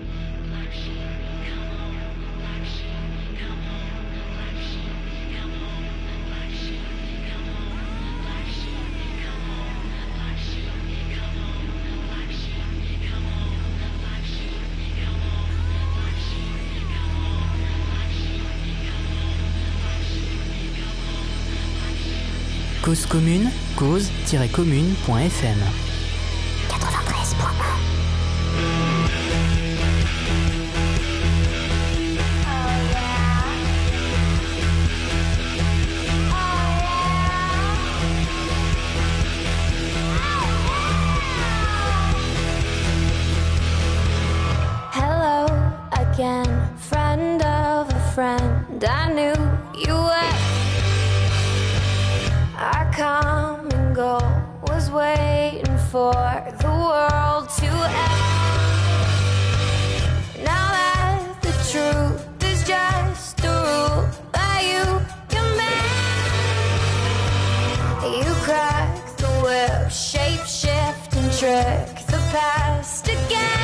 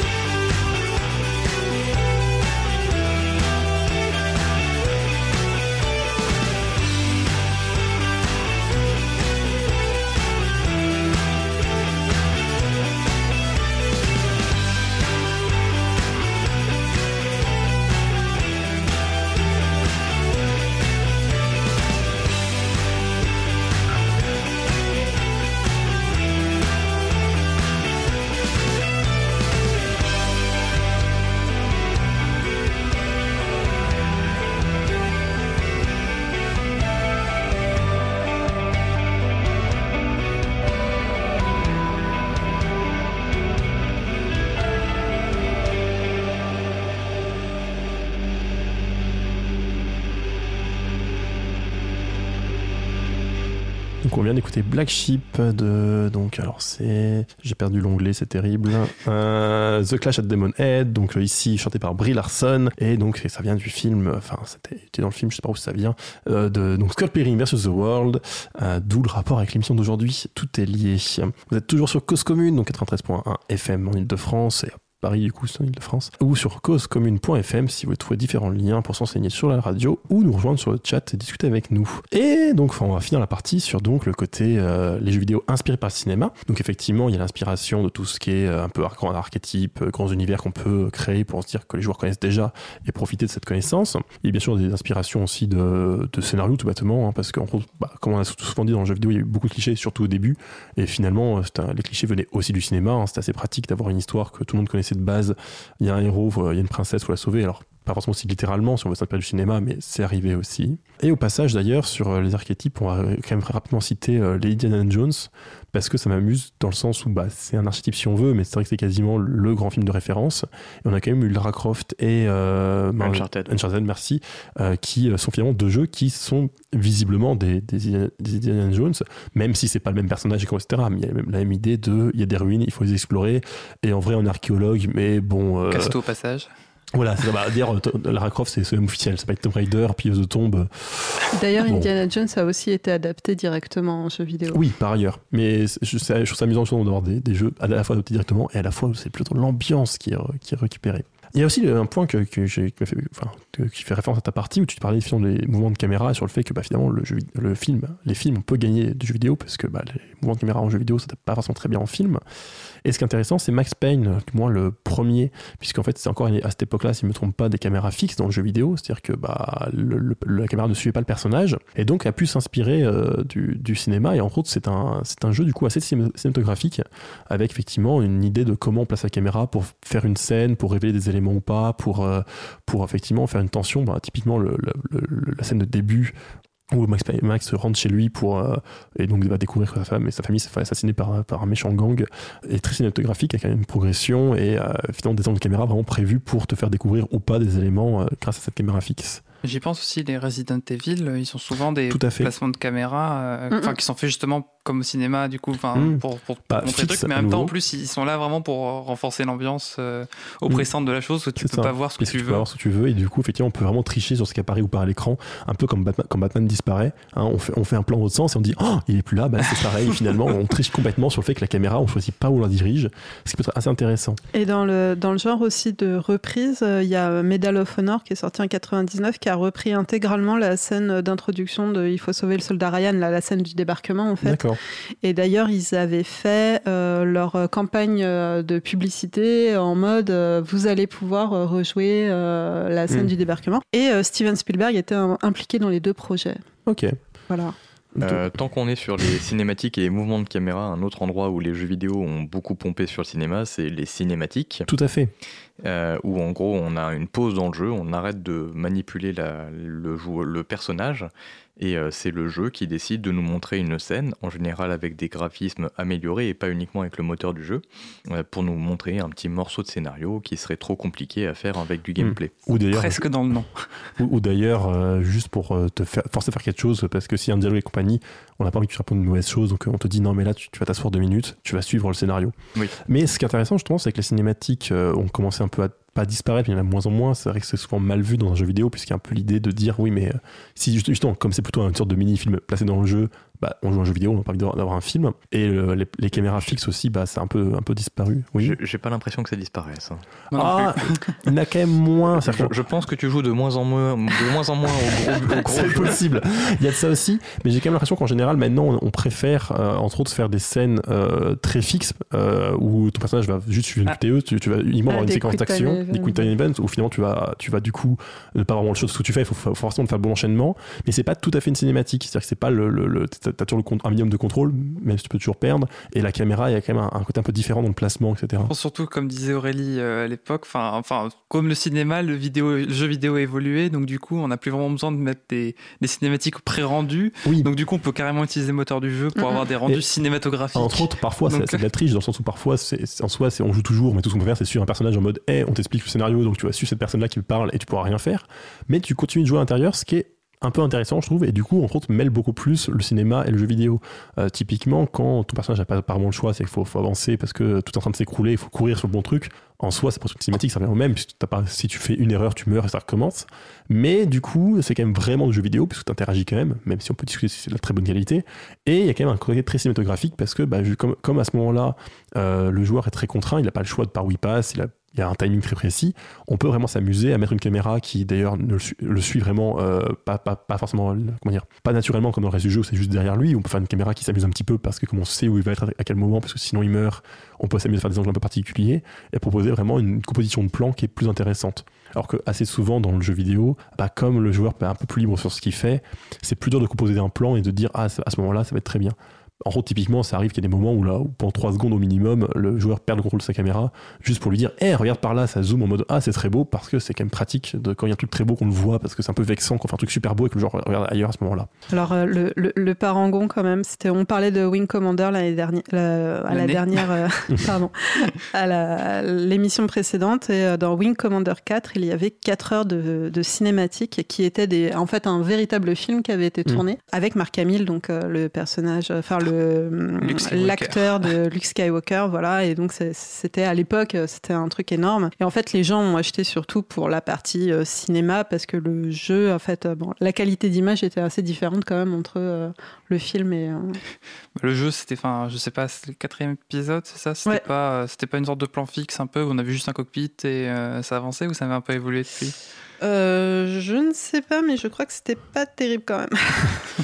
Et euh, du coup, tu m'offres une transition vers une autre partie, c'est parfait, puisqu'effectivement, euh, donc il y a le côté euh, cinématique où on va faire un mini-film dans le jeu pour t'expliquer un peu ce qui se passe et pour t'obliger à avancer le scénario. Mais il y a aussi des, des jeux vidéo qui intègrent vraiment des films. Alors, traditionnellement, il y a les FMV, donc les Full Motion Video, je crois, c'est tout Mhm, bêtement. c'est ça. Euh, ce qui est complètement idiot comme nom, mais peu importe, où, où, en fait c'est- basiquement une sorte de film interactif hein, d'époque pour le coup, hein, très pixelisé en général, même s'il y a des FMV modernes, euh, où donc bah, l'idée c'est d'avoir une séquence de film qu'on va pouvoir, euh, bah, on voit ce qui se passe, puis on dit ah, que veux-tu faire, Euh, tu vas à gauche, tu montes l'escalier, tu vois un truc qui monte l'escalier, etc.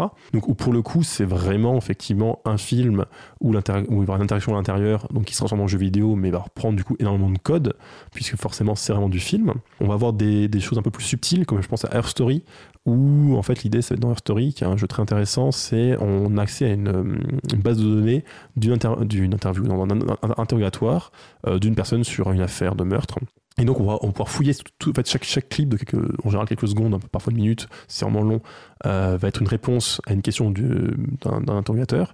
Et donc on va pouvoir fouiller cette base de données pour essayer de comprendre ce qui se passe, sachant qu'on va pas forcément trouver les choses dans l'ordre, qu'on va faire des recherches par mots-clés, etc., etc. Et donc là effectivement, ça reste un jeu vidéo complet, c'est vraiment un jeu vidéo, contrairement aux FMV qui sont des sortes de films interactifs, mais en soi, il y a vraiment que du film dedans. Et du coup, la question, c'est quelle influence Alors, en l'occurrence, c'est des plans fixes de quelqu'un qui répond à la question, c'est pas non plus très évolué comme cinématographie, mais il y a quand même l'idée qu'on va pouvoir faire des jeux vidéo qui intègrent vraiment des films à l'intérieur, et donc d'avoir comme ça un, côté un peu intermédiaire. Alors celui-là, c'est un exemple réussi. Après, il y a des exemples un peu, un peu moins glorieux. Euh, entre autres, j'ai joué à Quantum Break. Alors j'en ai fait, je crois, la moitié parce que c'était vraiment horrible. Alors Quantum Break, l'idée, c'est de faire un... Alors c'est pas vraiment cinéma, mais ça reste assez proche. C'est moitié jeu vidéo, moitié série. C'est-à-dire que vous, faites un épisode euh, du jeu, vous regardez un épisode de la série, faites un épisode du jeu, etc. Alors c'est intéressant, en gros, parce qu'il y a bah, finalement, c'est de mélanger les deux, ce qui moi une m'intéresse beaucoup finalement. C'est que qu'est-ce qu'on peut apporter dans un jeu vidéo en ayant une série à côté qui permettrait de, plus élaborer les personnages, de voir d'autres points de vue, etc. C'est- vraiment intéressant, mais c'est raté, hein, puisque du coup on se retrouve avec un mauvais jeu vidéo couplé avec une mauvaise série. Ça va pas très loin, hein, va être honnête. Euh, en plus, le, le scénario depuis le début intègre des voyages temporels, ce qui, enfin, je sais pas comment vous dire ça, mais en général, c'est pas une bonne idée. C'est rarement réussi. Mais quand même, c'est une expérience intéressante et j'aimerais bien revoir finalement, euh, parce que vraiment mélanger les deux en, en alternance, c'est pas une mauvaise chose. En particulier, c'est assez, assez réussi, j'avais trouvé, sur les personnages qui se reconnaissaient très bien entre le- la série et le jeu vidéo. Euh, et du coup, la transition des deux était pas trop dégueulasse. C'est-à-dire qu'on sentait quand même que voilà, puis ça manque un peu de budget dans, dans tout, mais c'était pas inintéressant. Est-ce que les deux étaient fournis ensemble Oui, c'est ça. En fait, t'achètes un jeu. Et en fait, quand, quand tu as fini le chapitre 1, ils te disent voilà, re- regarde l'épisode 1 maintenant de la série qui va Mais avec. est-ce que tu dois aussi acheter l'épisode 1 Non, non, c'est, t'achètes le jeu, t'as, tout dedans. T'as, voilà, oui. t'as- En fait, si tu veux, en soi, c'est une cinématique qui dure euh, 20 minutes, c'est tout. C'est avec des vrais acteurs. C'est, un peu l'idée. D'accord, c'était pas juste une histoire de vendre encore plus de produits Non, dérivés. non, alors euh, euh, c'est un jeu épisodique, je sais peut-être que c'est vendu par épisode, ce qui arrive souvent dans ces cas-là, mais je suis pas complètement sûr. Moi, je l'ai acheté bien plus tard euh, en complet, parce que moi, j'étais mes jeux 5 ans en retard, c'est beaucoup plus drôle. Et sur toujours un peu ce côté de mélanger cinéma et jeux vidéo, finalement, il y a aussi donc bah, justement tout ce qui est, euh, bah, parfois il y a souvent épisodique et puis surtout effectivement soit les films interactifs, moins films, mais quand même. Donc euh, il y a les films interactifs, vraiment films interactifs dans le sens où c'est un film et puis on peut cliquer en mode ah va à gauche, va à droite et ça change le film. Et il y a aussi les, ce qu'on se moque en disant que c'est des films interactifs, donc c'est typiquement les, jeux de David Cage, si je ne me trompe pas, je confonds toujours le Nicolas et le David, donc euh, Beyond Two Soul, Heavy Rain, qui sont des jeux effectivement très narratifs ou euh, très assez réalistes, assez beaux. Maintenant, ça a forcément un peu vieilli parce que ça a pas évolué, mais voilà. Mais où on se moquait souvent en disant oui, mais finalement, c'est pas un jeu vidéo, c'est juste un film interactif. Alors, en l'occurrence, fallait vraiment jouer, mais bon. Euh, c'était juste un scénario où on choisissait, on l'embranchement. Et j'ai envie de dire là-dessus, c'est un peu dommage dans le sens où j'aime beaucoup l'influence du, cinéma. C'est-à-dire que le cinéma, bah, typiquement, moi j'aime beaucoup, c'est un jeu qui s'inspire clairement d'archétypes, qui reprennent des, des codes, qui reprennent des imageries compagnie. Après, si c'est juste pour faire effectivement un film hein, dont on choisit la fin, euh, même si c'est un peu plus intéressant, vrai c'est un peu une moquerie, c'est plus discutable, je trouve, comme procédé. C'est autant avoir un bon film qu'un film où on peut choisir la fin de manière un peu plus artificielle. Dans le chat, on me, on me cite aussi Banders- Bandersnatch. Oui, alors je l'ai pas encore vu parce que c'est donc c'est un dernier épisode de Black Mirror, si je me trompe pas. Sur- Qui- ouais. Sur euh, Netflix Oui, sur Netflix, effectivement. Tu tu connais d'autres plateformes de Euh, Non, Amazon non, non, Prime. Non, non, tu l'as dit. euh. YouTube Red. YouTube Red, je crois que c'est. Oui, bah faut, faut quand même le dire, enfin, parce que du coup, Bah, on peut pas l'accéder, on peut pas y accéder nulle part en fait, euh. Écoute, les gens ont des moteurs de recherche quelconques qu'ils auraient pu trouver.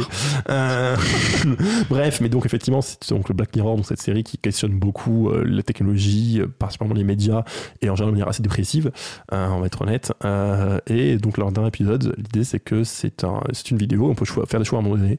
Alors j'ai pas encore regardé, alors, je me suis pas spoilé non plus parce que j'ai envie d'y jouer un jour, même si, enfin, jouer, jouer. non, ou de regarder, je sais pas trop comment dire ça. Mais c'est vrai que pour le coup, alors ça, c'est la question, c'est est-ce que c'est un jeu vidéo, est-ce que c'est une série, c'est plutôt une série inspirée du jeu vidéo du coup. Mais encore une fois, c'est vraiment à la limite des deux. C'est une série interactive. C'est une série interactive, voilà. Et euh, toujours pareil, dans, alors là c'est une adaptation, mais c'est plus que ça, j'ai envie de dire, enfin ça pourrait le faire sans adaptation. C'est par exemple tout ce qui est Walking Dead en jeu vidéo, en, jeu- en jeu vidéo. Donc euh, j'ai oublié le nom du studio, c'est bête. Euh, Telltale. C'est Telltale, voilà, qui, qui est spécialisé dans le fait de faire des, bah, des séries de jeux où Été. oui, qui était spécialisé, ils sont, Ils plus ou moins morts depuis. je crois. depuis. Euh, je sais plus, moi, la dernière fois, je me suis intéressé, c'était pas complètement mort, mais oui, c'était en train de mourir. Euh, mais bref. Où on va finalement suivre finalement, euh, typiquement une série, hein, donc Walking Dead, mais pas que. Il y a eu, entre autres, il y a eu même des adaptations de jeux vidéo en ce mode-là, où ce sont des jeux. Donc, euh, bah, principalement, vous avez pour plein de dialogues et choisir à chaque fois, d'ailleurs, des, dialogues ou des actions. Est-ce que je sauve machin ou truc? Est-ce que je, qu'est-ce que je dis? Est-ce que je suis gentil? Est-ce que je suis méchant? Est-ce que je suis agressif? Est-ce que je vole des trucs? Euh, Etc. Et l'idée étant d'avoir du coup quelque chose de très proche, bah, à la base de série effectivement, puisque à la base c'est des adaptations de série, et donc de proposer des jeux assez longs avec plein d'épisodes et qui du coup ont un scénario assez euh, beaucoup basé sur les personnages qui évoluent, euh, qui en sauvent, etc. avec plein d'embranchements en théorie, puisque concrètement les jeux vidéo c'est quand même très dur de faire une tonne d'embranchements à chaque fois. Euh, mais c'est du coup encore une fois un côté un peu intermédiaire, puisque là, effectivement, même s'il y a beaucoup d'adapta- d'adaptations de jeux films ou de, plutôt de séries, il y a aussi eu des adaptations un peu de n'importe quoi. Il y a eu un Minecraft, je crois, de Telltale. Je sais pas ce qu'ils ont foutu dedans. Oh, ils ont fait une histoire sur Minecraft, je suppose. Oui, je le titre. Bravo Léo. Euh, et dans les derniers points, parce que ça c'est vraiment particulier, mais ça, ça m'amuse beaucoup, c'est que bon, on- typiquement j'ai beaucoup parlé de l'ambiance et des, des- des grands styles empruntés, mais il y a aussi un point, j'en parle beaucoup d'émissions de manière indirecte, mais donc c'est le Battle Royale tout bêtement, puisqu'effectivement cette mode de jeu vidéo s'est lancée il y a deux ans, donc euh, pour rappel, je le dis à chaque émission, on prend 100 pecnos, on les met sur une île, on leur dit cherchez des armes et tuez-vous, le dernier qui reste a gagné, et ben à la base Battle Royale, c'est un film, et ça c'est assez amusant je trouve, l'idée que c'est pour le coup c'est même pas une histoire ou un visuel ou, euh, ou voilà mais c'est vraiment le gameplay même d'un jeu c'est la manière dont on joue qui s'est inspiré c'est à dire c'est vraiment de se dire ah, c'est une trop bonne idée de s'entre- de s'entretuer finalement on va le faire en jeu vidéo et je trouve ça vachement intéressant même si je pense que c'est très exceptionnel hein. je pense pas qu'il y avoir beaucoup d'autres exemples euh, de films qui inspireront directement la manière de jouer vraiment mais, euh, Mais- c'est pas mal Par contre, je pense que les films peuvent lancer des modes, c'est-à-dire euh, quand tu as le renouveau du western, tu vas avoir des jeux de western et euh, que ça s'alimente en fait. Tout à fait. Et d'ailleurs, à l'inverse, on pourrait même imaginer que du coup, si vraiment un, un jeu a du succès, ça puisse euh, encourager à sortir en western, parce qu'il y Red Dead Redemption, on se dit, ah, c'est cool, on peut essayer finalement de faire des, des parallèles comme ça. Comme récemment avec les jeux de dinosaures et Jurassic Park. Par Euh, je sais pas si c'est eu de l'influence, mais oui, c'est Euh, je, possible. crois, je sais plus, mais il y a eu quelques sorties de, de trucs avec des dinos, je crois. Et je pense que Dino Crisis était sorti après Jurassic Park justement. Mais là, c'est un, un- un temps que vous ne pouvez pas connaître. Surfer sur des vagues de mode, c'est pas. Et Léo, je propose d'annoncer la dernière musique, parce qu'on Euh, est à la oui. fin de l'émission. Alors, euh, c'est ouais, pour, pour le coup, c'est pas vraiment une musique en rapport avec l'émission. Je suis désolé. C'est lamentable, mais, en euh, plus, c'était en retard. C'est- une musique de Touhou, euh, de l'épisode de Touhou qui est sorti en 98. Et c'est un- une couverture euh, vocale euh, qui a été rajoutée par- par- par-dessus la musique qui est sortie en 2007.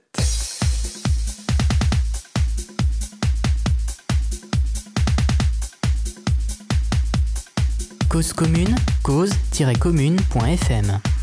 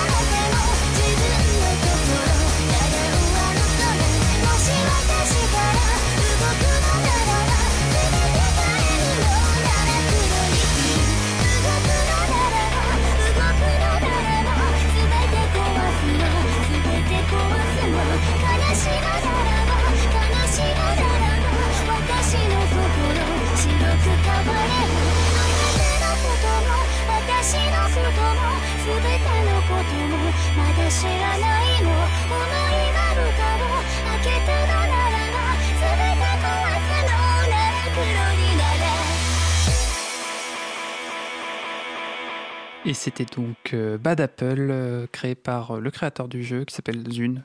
C'est tout. Donc, euh, je trouve. Et une couverture, du coup, après, du, de- comment elle s'appelle déjà qui l'a, qui a fait la couverture? Et en fait, C'est une, chanteuse de pop qui s'appelle Nomiko. Voilà. Ok. Et, et donc, ça va être la fin de notre émission sur, euh, bah, je- grosso modo, jeux vidéo et cinéma. Pendant la pause musicale, on m'a fait remarquer que je racontais n'importe quoi. Bah, plusieurs, je vais pas faire tous les points, ça va être un peu trop long. Mais euh, en particulier, donc Battle Royale, ce n'est pas qu'un film, c'est en fait c'est un manga à la base. Enfin Non, non, c'est un, roman à la base. Enfin bref, ça a daté huit fois, mais est-ce que tout le monde connaissait le film? Donc j'estime que c'est le film qui a donné l'idée aux gens parce que personne connaît le manga ou le, livre à la base. Ce mépris. Et euh, tout à fait. non, c'est juste que je suis vexé qu'on remarque que je raconte n'importe quoi. Euh, dans les points aussi que- qu'a soulevé Lucas pendant la Pause. La pause qui va te servir de conclusion, c'est euh, la, la manette de Wii, donc en fait qui serait une une notation, alors pas de cinéma, mais disons au moins de télévision de ce côté-là, puisque le but était visiblement de, de faire une manette compréhensible par les vieux qui regardent la télé, Les personnes parles. moins jeunes. oui, c'est la conclusion de sans, sans respect. Euh, et donc effectivement, l'idée de créer une manette finalement qui était déjà connue avec une forme et, et des boutons euh, plus faciles d'accès. Et, et donc ça va être la fin, parce que oui, on- vu le temps, effectivement, il est temps, on va parler du jeu de la semaine. Ah, je ne suis pas prêt. avec un jeu d'acteur magnifique. et le jeu d'acteur cette semaine, c'est moi qui vais, en- qui vais le faire. Et je vais vous parler de Warframe, pour faire un jeu un peu plus gros que d'habitude. Donc Warframe, c'est un jeu qui est sorti à la base en 2013, en mars 2013. Il est disponible actuellement sur, sur PC, PS4 et Xbox. Et c'est un jeu qui est assez dur à décrire parce qu'il est très, très énorme en fait, puisqu'en fait, il évolue depuis 2013, il a des mises à jour, etc. pour avoir plein de contenu. C'est un jeu gratuit, même si so- soyez conscient qu'il faut payer au bout d'un moment si on veut vraiment avoir accès à tout ce qu'on veut, et que de manière générale, le jeu va nous faire payer. Donc n'y allez pas non plus pour que ce sera gratuit. Donc Warframe, c'est un jeu où vous jouez des ninjas de l'espace. Euh, basiquement, c'est ça. Vous êtes donc dans une super combinaison qui a des pouvoirs plus ou moins technomagiques. Vous avez des armes en tout genre. Vous pouvez sauter sur les murs, massacrer vos ennemis, tuer euh, des, des clones euh, multiples mais qui, se dégénèrent, des catalystes de l'espace ou une sorte de zombie mutation voilà, au travers des vaisseaux, des planètes. Vous aurez des multitudes d'armes, de pouvoirs et compagnie. C'est un jeu, en fait, bah, de ce qu'on appelle le farming, j'ai envie de dire. hein. C'est-à-dire que vous allez monter de niveau, beaucoup. Monter de niveau toutes vos armes, tous vos équipements, les remettre à zéro pour qu'ils soient plus forts et recommencer, trouver de nouvelles armes, de nouveaux- combos. Et tout ça en affrontant des hordes d'ennemis. hein. C'est un jeu d'action. C'est un, third-person shooter Euh, ouais, c'est la troisième personne, oui, euh, voilà, donc beaucoup de tirs, quelques pouvoirs, des armes de corps à corps. Euh, on peut faire de la pêche aussi si on a envie. Euh, quand- il y a beaucoup de choses dans ce jeu différentes à découvrir, à explorer. Donc c'est un jeu coopératif, un jeu où vous pourrez être jusqu'à 4 en même temps, voire peut-être 8 dans certaines parties, je sais plus si c'est encore le cas. Et donc c'est vaguement un MMO puisque bah il y a plein de joueurs qui jouent en même temps, qui peuvent se croiser. hein. Vous pouvez jouer avec des gens aléatoires. Et euh, c'est un jeu d'action très sympa et très réussi puisqu'effectivement sa sortie n'était pas forcément extraordinaire, mais depuis ils l'ont beaucoup amélioré, a rajouté beaucoup de contenu et de manière générale ont vraiment réussi à polisser leur jeu, euh, qui est pas non plus parfait, mais qui permet de jouer très longtemps, ce qui est aussi son défaut, hein, c'est qu'il permet d'y jouer très longtemps. Alors c'est moi j'aime beaucoup y retourner de temps en temps tous les six mois, je retourne y faire un tour, passer quelques centaines d'heures et repartir, parce qu'effectivement il y a beaucoup de choses à récupérer, à découvrir, puis même alors, différentes mises à jour où régulièrement je suis impressionné. Euh, typiquement ils ont euh, donc à la base c'était des environnements assez fermés, sur dans des vaisseaux, puis euh, c'était géré auto- automatiquement, ils enchaînaient les salles de vaisseaux divers et variés. C'était joli, mais bon bah c'était un peu limité. Récemment, j'ai oublié la date des mises à jour, ils ont rajouté donc d'abord une plaine sur Terre qui est donc bah, en- qui est très grande et qui est ouverte, on a l'air libre. Et plus récemment sur Vénus, ils ont fait un peu la même chose, mais du coup on, on sent qu'ils avancent vraiment, c'est-à-dire que autant la première plaine était vraiment bah, assez plate justement, ça s'appelait les plaines, bon voilà, c'était il y a quelques collines puis voilà. Alors que là, finalement sur Vénus, ils amusés à faire des décors beaucoup plus impressionnants, beaucoup plus verticaux, avec de la neige, des, des- des plantes un peu plus originales et compagnie. Et typiquement, tu vois, la pêche sur Terre, c'est des poissons bizarres mais normaux. La pêche sur Vénus, on peut, on peut pêcher, hein, encore une fois, c'est un jeu, on peut tout faire. Ça va être des poissons mécaniques, en fait, on pêche des poissons robots. Euh, je crois que c'est justifié pourquoi ils sont là, mais je Et du coup, après, tu peux récupérer les parties des robots pour Oui. les mettre sur toi. et- ah, en fait, après, du coup, tu peux les démonter pour euh, faire d'autres armes ou d'autres armures. Ou t'as t'as aussi un- dans ton vaisseau, tu as aussi un aquarium, tu peux mettre des poissons dedans. Euh, tu peux aussi faire de la chasse, tu peux faire du minage.